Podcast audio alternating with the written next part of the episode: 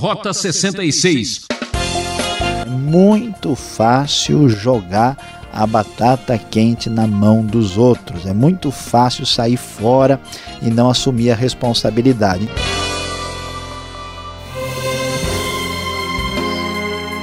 Ouvinte Transmundial, você já sabe, aqui é Beltrão e esse é o seu programa Rota 66, um rally de estudos pelas páginas da Bíblia. Esta é a série Profetas do Antigo Testamento. Nossa aventura segue pelo livro do profeta Jeremias. O professor Luiz Saião comenta os capítulos 30 até 33, onde, em meio a julgamento e castigo, surge uma promessa de esperança. Hora de restauração, contrato novo na mão. Todos nós queremos sempre uma nova oportunidade para recomeçar. Se não houvesse esperança, não estaríamos lutando, não é mesmo? Chegamos num momento decisivo. Acompanhe essa meditação com muita atenção. Começando o capítulo 30, nós lemos na nova versão internacional da Bíblia o texto que diz: Esta é a palavra que veio a Jeremias da parte do Senhor. Assim diz o Senhor, o Deus de Israel: Escreva num livro todas as palavras que eu lhe falei Certamente vêm os dias, diz o Senhor, em que mudarei a sorte do meu povo Israel e Judá e os farei retornar à terra que dei aos seus antepassados e eles a possuirão, declara o Senhor. Meus queridos ouvintes, nós temos acompanhado a vida sofrida de Jeremias, falando da invasão dos babilônios que viria sobre Judá e Jerusalém. E muitas vezes a gente fica até pensativo com tantas palavras dedicadas a este momento do julgamento de Deus caindo sobre Judá. Pois é, agora, neste capítulo 30, nós temos uma pequena parte de Jeremias que é considerado um pequeno livro de consolo, um pequeno livro de conforto da parte de Deus para o seu povo, dizendo o seguinte: que o julgamento de Deus seria temporário, porque vai chegar o momento. Aliás, estes capítulos, neles encontramos diversas vezes a frase que os dias estão vindo, os dias vêm, eles estão chegando. Deus vai mudar a sorte do seu povo porque Deus é bondoso, Deus é misericordioso. E assim, estas palavras extraordinárias de bênção e de promessa e de esperança, elas aparecem diversas vezes por estes capítulos aqui de Jeremias.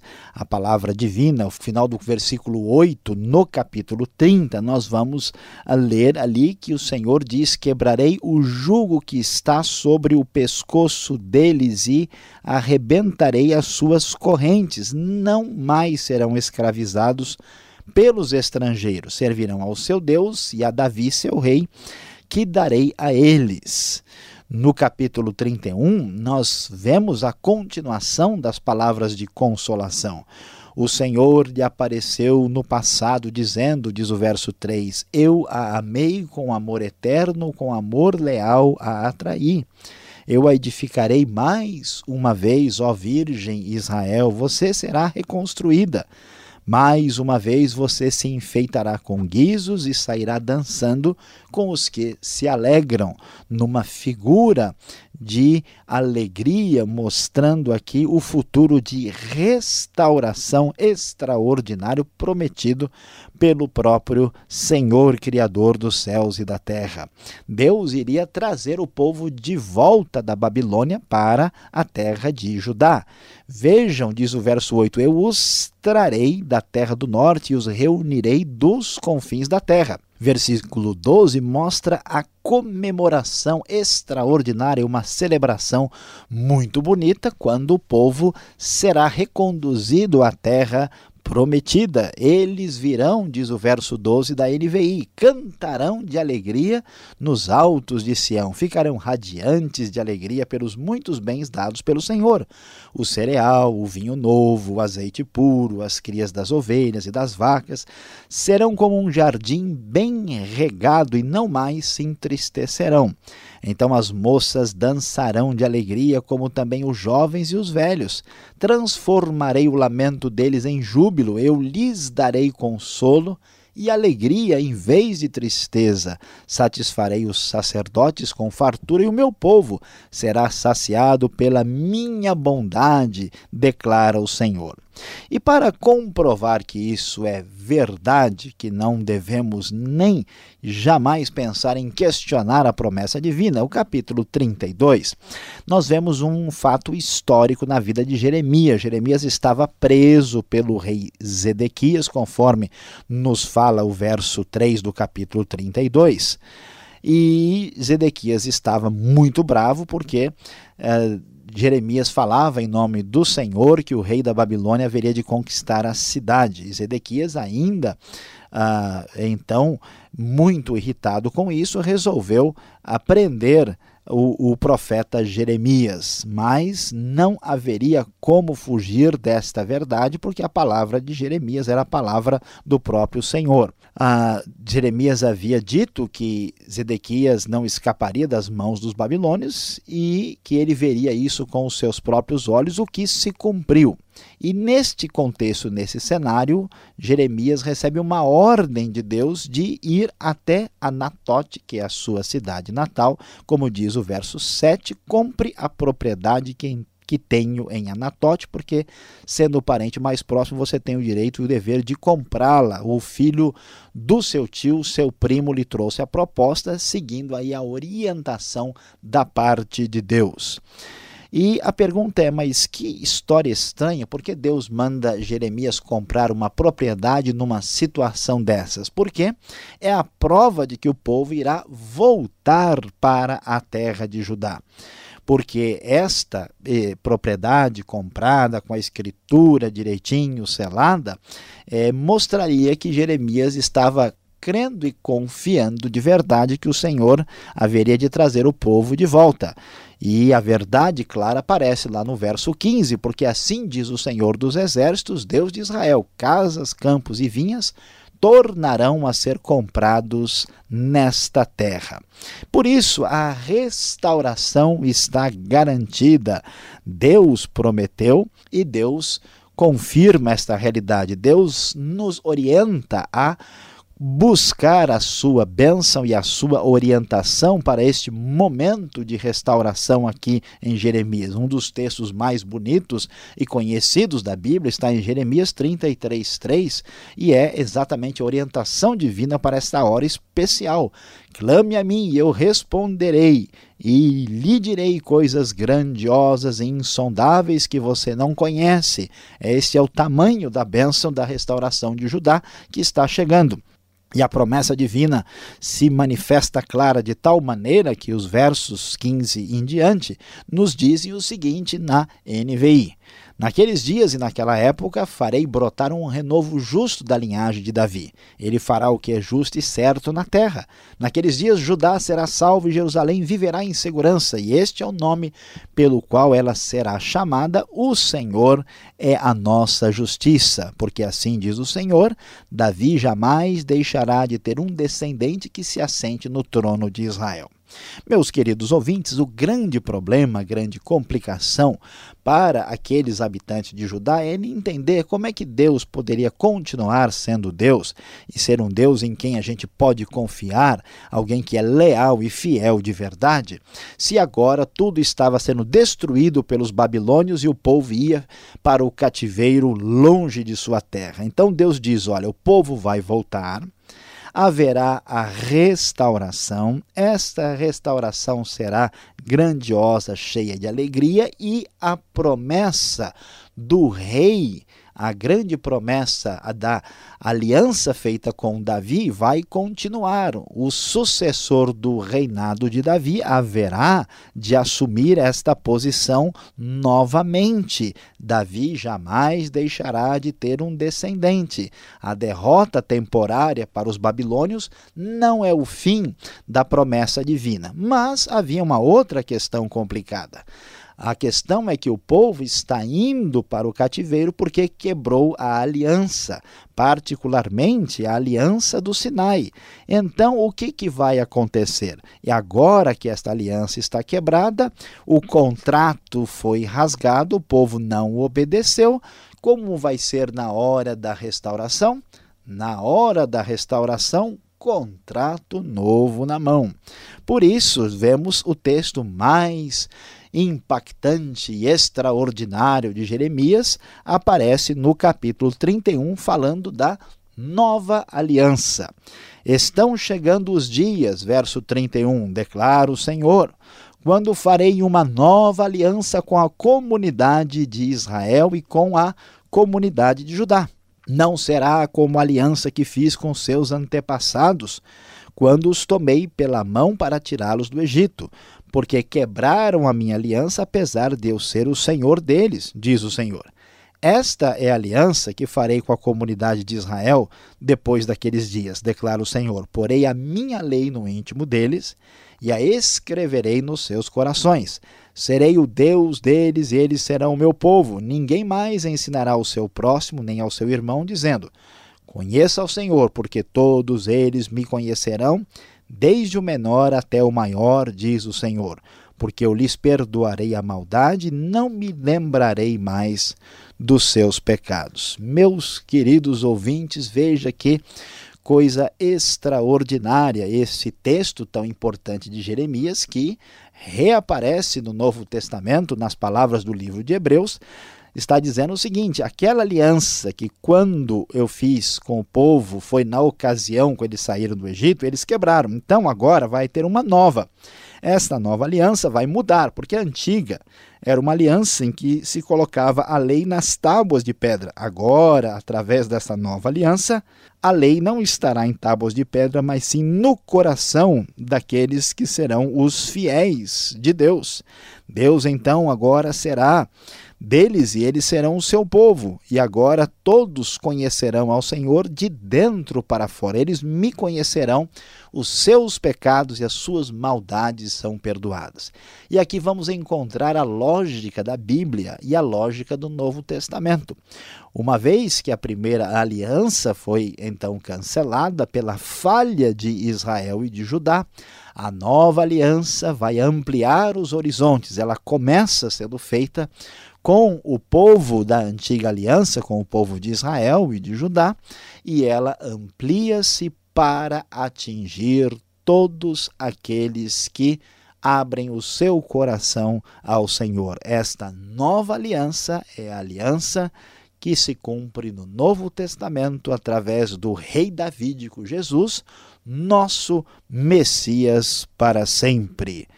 Foi aqui que se cumpriu a hora da restauração com o lindo, maravilhoso e extraordinário contrato novo na mão.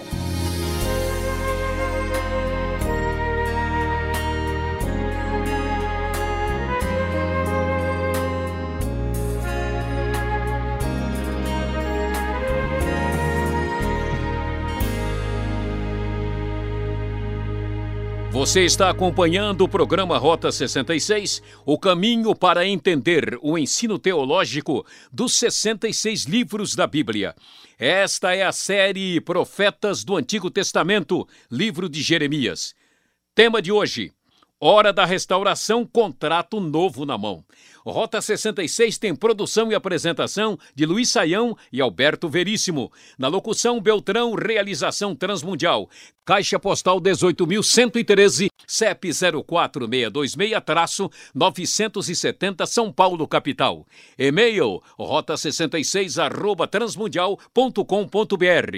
Continue com a gente e tire suas dúvidas.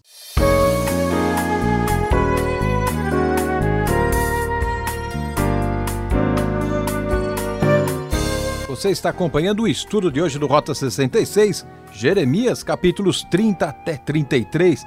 Professor Luiz Saião já está aqui para responder as perguntas. Eu começo no versículo 29 e 30 do capítulo 31. Professor Luiz Saião, qual o significado desta passagem onde diz que os pais comerão uvas verdes e os filhos é que vão estar tá com os dentes estragados? O que isso tem a ver uma coisa com outra? Os pais agora, eles vão influenciar no futuro dos filhos? Pois é, pastor Alberto, é interessante. Estamos falando de restauração e já estamos olhando o dente dos filhos aqui. Vamos entender isso direito, senão o pessoal vai ficar de boca aberta aí perguntando o que significa este versículo. Mas veja bem, o que, que diz o texto especificamente no verso 29 e em diante, o 30, naqueles dias não se dirá mais os pais comeram uvas verdes e os dentes dos filhos se embotaram. Ao contrário, cada um morrerá por causa do seu próprio pecado, os dentes de todo aquele que comer uvas verdes se embotarão. Na verdade, o assunto aqui não tem nada a ver com os dentes, nem com uva, nem com nada disso. É apenas uma figura de linguagem que está sendo utilizada para se referir ao que estava sendo discutido ali. Qual é o problema? O povo, em vez de se arrepender dos seus pecados, eles estavam assim, mais ou menos, dando uma desculpa esfarrapada, dizendo o seguinte: olha. O povo aqui agora está sofrendo por causa do pecado do rei fulano de tal, dos seus antepassados, né?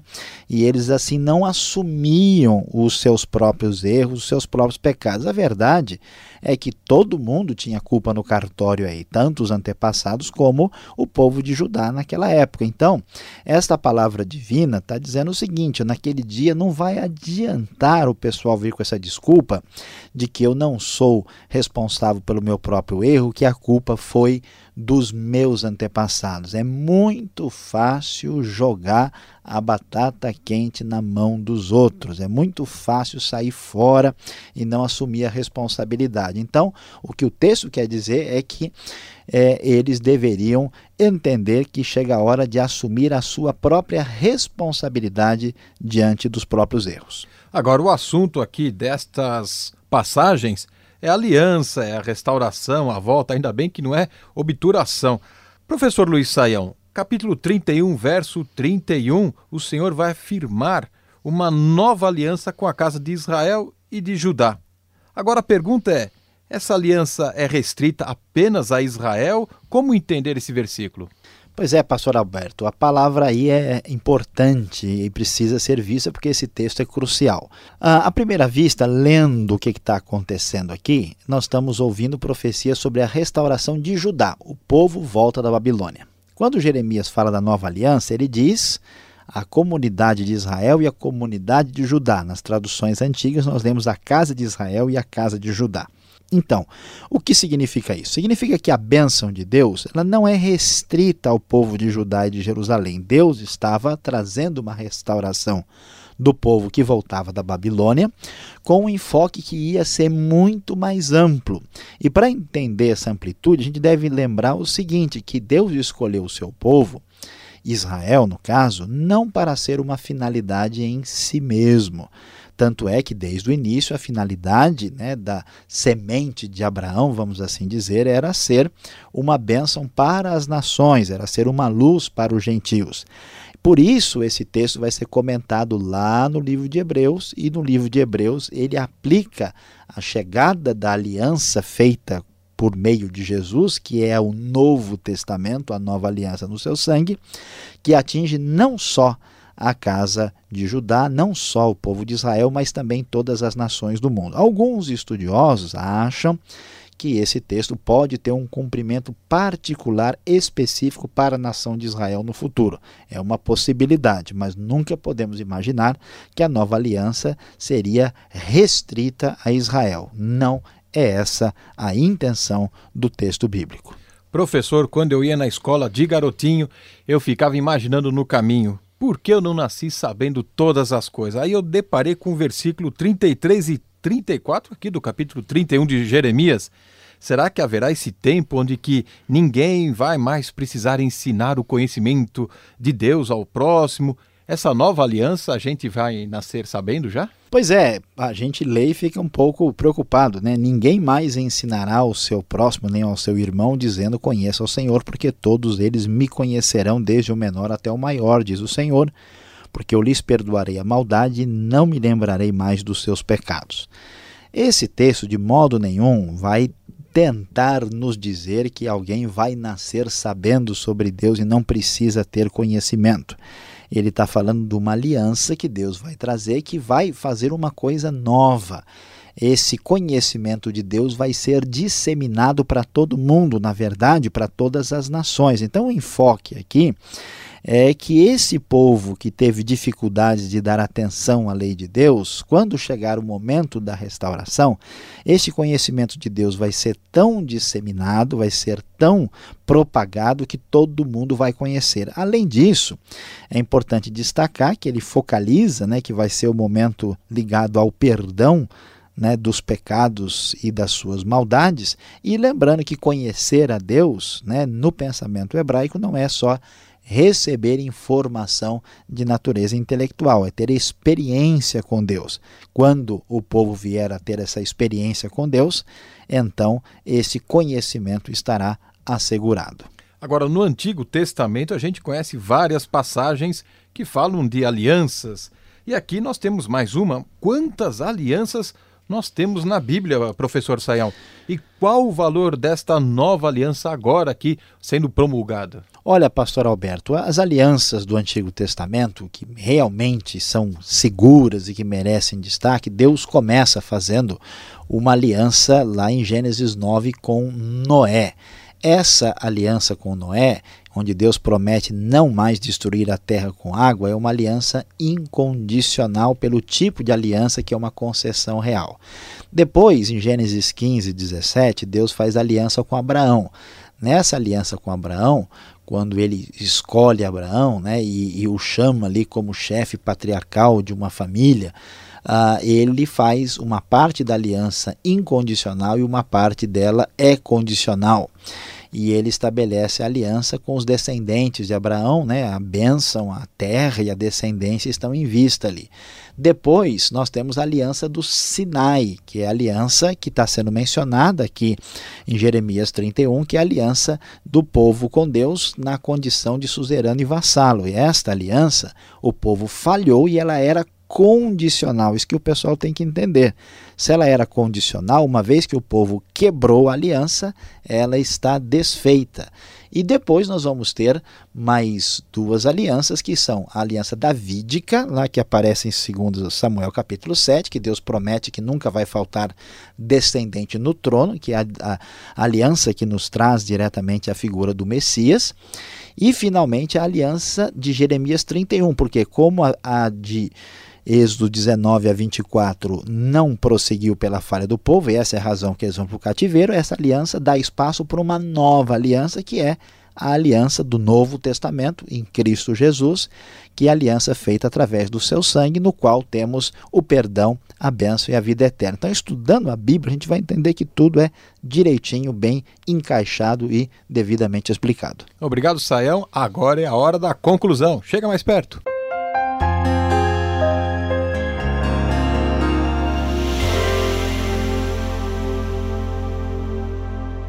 No Rota 66 de hoje, você acompanhou Jeremias de 30 a 33 e o nosso tema foi A Hora da Restauração Contrato Novo na Mão. Certamente você, acompanhando o sofrimento e as dores do povo de Judá, pensou, talvez, puxa, mas Deus está sendo muito duro, está pegando pesado com o povo que caiu no pecado. Pois é, mas o Deus de justiça, meu querido ouvinte, também é um Deus bondoso, amoroso, que não se esquece da sua bondade e da sua misericórdia. E ele promete uma restauração, uma restauração festiva, cheia de comemoração, alegria e especial que atinge o seu povo e também atinge as demais nações abençoadas por meio deste povo no futuro. E olha que bênção especial! O que aqui descobrimos é que na restauração final a bênção é sem igual.